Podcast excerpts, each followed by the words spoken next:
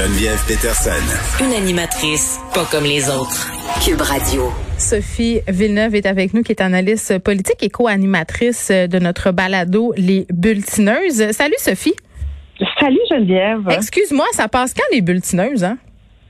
Ça passe, euh, c'est en monde à partir du vendredi, puis c'est diffusé le samedi matin 8 h et le dimanche 18 h. Bon, je me je voulais le savoir. Écoute, c'était pas marqué, puis je voulais, je voulais, je voulais qu'on le sache. Euh, tu voulais me parler du ministre de la Famille qui donne le feu vert pour l'utilisation de locaux temporaires pour créer des places en garderie, parce que des places, on va se le dire, on en a besoin. Il n'a pas tout à fait rencontré ses promesses, Mathieu Lacombe. Ouais, Mathieu Lacombe a eu du mal à rencontrer ses problèmes, ses, ses, promesses effectivement, mais au moins il bouge, il fait quelque chose. Puis là, je sais que c'est une réponse qui nous déplaît de la part des politiciens, mais la vérité, c'est qu'il arrive un peu dans une situation où il n'y a rien ou pas grand-chose qui s'est fait pendant 15 ans sous le règne des libéraux. C'était la terre brûlée, là. Ah, c'était la terre brûlée. Puis, faut se ramener au début, aux vraies raisons qui ont permis la création des places en CPE pour comprendre la crise dans laquelle on se retrouve actuellement. On crée des places en CPE au début des années 2000. Après une réflexion, c'est Pauline Marois qui le fait, euh, le gouvernement du Parti québécois, puis on crée ces places-là pour venir créer davantage d'égalité. C'est une mesure, la création de places en garderie abordable et accessible à toutes les familles pour permettre le retour au travail des femmes, carrément. C'est une mesure qui est économique, qui permet de, aux femmes de créer de la richesse en retournant sur le marché du travail, mais qui crée aussi plus d'égalité, puis qui faisait l'envie partout à travers la, à travers le monde, en fait. Mm-hmm.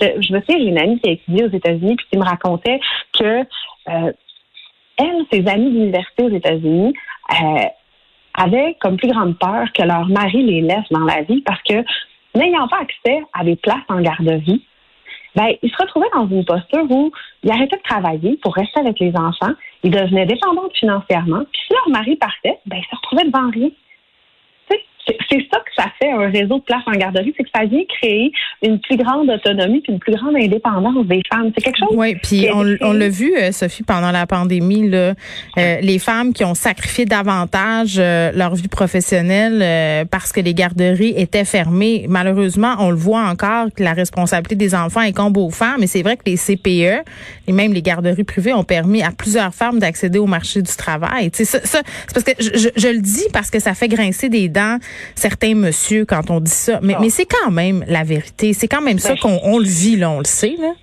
C'est la vérité, puis on l'a vu dans le contexte COVID, c'est plus les femmes. Mais pourquoi c'est plus les femmes? C'est que mm. souvent, la femme va avoir un salaire moins élevé. C'est qu'il n'y a pas encore une égalité au niveau du salaire.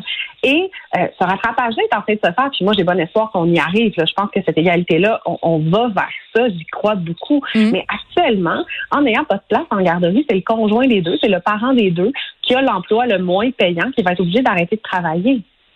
Ben, t'as tellement raison, puis c'est ça qui se passe. Donc, tu sais, on, a créé comme un, espèce, en tout cas à mon sens, un système idéal, tu sais, euh, pour vrai. Puis on doit ça à Pauline Marois. je pense qu'il faut qu'il faut le redire. D'ailleurs, le, Canada s'est inspiré du modèle québécois là, dans les dernières annonces pour les garderies un peu partout à travers la province. Mais c'est pas un système parfait parce que tu sais, depuis quelques mois, on voit un peu partout, Sophie, des parents, là, puis même je dirais des années. Là, moi, j'ai été inscrite sur la place 05, euh, je pense pendant huit ans. eu d'appel. J'ai eu un appel un moment donné, mon fils avait quatre ans et demi. J'ai dit, ben désolé, là, je pense que ma place en garderie, je me l'ai trouvée tout seul. Mais puis je vais le dire, là, j'ai honte de dire ça, là, mais j'ai carrément presque fait du maraudage là, pour avoir une place en garderie pour moi. Non, non, je te jure, je me pointais dans la garderie, j'allais rencontrer les directrices, je vendais mon fils. Un peu, là, je disais, il est facile, il pleure pas, euh, prenez-le. tu sais? Non, non, mais euh, puis c'est pas la seule. J'ai plein de copines qui ont eu à le faire. Moi, j'ai eu le privilège, je suis à Québec à Québec, il y avait davantage de places, mais il y a des grandes inégalités qui existent dans le réseau, si bien que, tu sais, je vais donner un exemple, là, tu sais, je, comprends qu'il travaille à la planification de ça, puis que Mathieu Lacombe a tout un chantier devant lui, mais à Montréal, au cours des dix dernières années, il y a 538% de plus de places en garderie privée. Le problème qui se pose, c'est qu'on n'a pas de place en garderie privée. ça coûte 38 pièces euh, par jour en passant là, puis je veux bien croire que tu sais que tu as le remboursement anticipé là, mais, faut que, tu puisses le baquer. Ben faut que tu puisses le baquer pendant trois mois, hein, on se le dit. Ben, financièrement, faut que tu puisses le baquer, puis au-delà de ça, les CPE sont régis par un certain nombre de règles, un programme éducatif. On veut tout ça, c'est l'idéal, c'est le plus beau programme. Pourquoi pendant autant d'années on a arrêté de développer des places? Mm. Mais moi, j'ai jamais eu accès.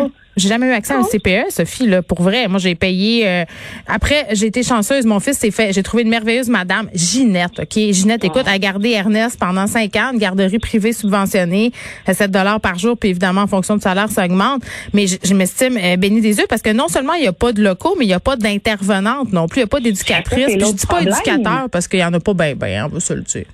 il y en a un au CPE de ma fille, T'es chanceuse! T'es chanceuse! Écoute, mais je te dis, l'autre problème qui se pose, puis là, c'est ça, tu le dis, encore une fois, c'est beaucoup des éducatrices. Hmm. Ben, tout est dans tout. Les éducatrices, non seulement on n'a pas créé de place, mais en plus, on n'a pas amélioré les conditions de travail des éducatrices. Bien que là, en plus de ne pas avoir de place, ben, on n'a pas d'éducatrices, on est dans une pénurie. Écoute, l'automne dernier, on s'est mobilisé avec des maires à Québec. Moi, je, bon, je préside le CA de mon CPE, Bon, je, déclare mon intérêt.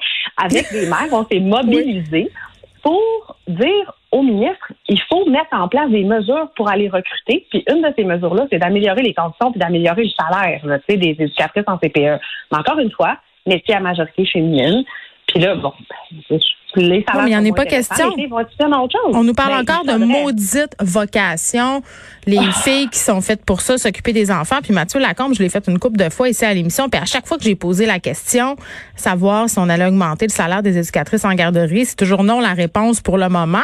Mais d'un autre côté, on dit ça, puis on me dit ben il faut revaloriser la profession. Moi, Sophie, là, en toi moi, par boîte à bois, quand un employeur veut valoriser son employé, ça passe par deux affaires. Un, son chèque de paie. Deux, ses conditions de travail. Et ces deux secteurs où les éducatrices en garderie sont, à mon sens, lésées. Absolument, comme c'est un peu au même titre que les enseignants, parce que c'est deux combats qui sont différents, mais moi je pense qu'il faut valoriser la profession, il faut que ça change aux yeux des gens, puis surtout, il faut arrêter de justement voir ça comme une maudite vocation. Tu le dis, moi ça, ça me brûle. Ça me brûle que euh, ce hmm. rôle-là incombe aux femmes. Puis par ailleurs, je veux dire, on va se mettre une couple de parents ensemble, on va se dire les vraies choses. Là. Irais-tu prendre un groupe de 10 bambins mais ça n'a aucun sens. Voyons, quand je vois des images de chaises autres vissées d'un mur, puis on nourrit des enfants de 6-7 mois comme dans une usine de saucisses, parce que c'est c'est ça. Euh, puis je pense pas que les éducatrices en garderie trippent bien gros à faire ça. Elles savent que c'est pas particulièrement euh, heureux pour la, le développement des enfants puis la façon d'avoir un service personnalisé. Je veux dire, à un moment donné, il faudra regarder ça. Mais quand on est rendu, euh, je sais pas si tu as vu passer ça, là, des parents qui ont passé une petite annonce dans un journal pour trouver une mhm. place en garderie à leur enfant, euh, je pense que c'est rendu euh, indécent. Ça va très, très loin. Puis moi, je juge pas ces parents-là, là, mais quand c'est rendu qu'il faut faire preuve d'autant de, de, mon Dieu, je sais même plus comment, c'est pas de l'imagination, c'est pas de l'initiative, c'est, c'est, c'est à désespérer. Tu sais, tu veux pouvoir aller travailler, tu passes une annonce dans un journal, puis il y a du favoritisme qui se fait aussi. Il y a des pots de vin, paraîtrait-il. Il y a toutes sortes de choses qui se passent. Et pendant ce temps-là, ben, je comprends que M. Lacombe pédale fort, euh, puis c'est facile aussi de, de mettre ça sur le dos du gouvernement précédent, mais je pense qu'il n'arrivait pas dans, dans des circonstances faciles. Je pense que ça aussi, euh, il faut le préciser. Sophie Villeneuve, merci. On t'écoute dans les bulletineuses. Merci, Daniel. Bye bye.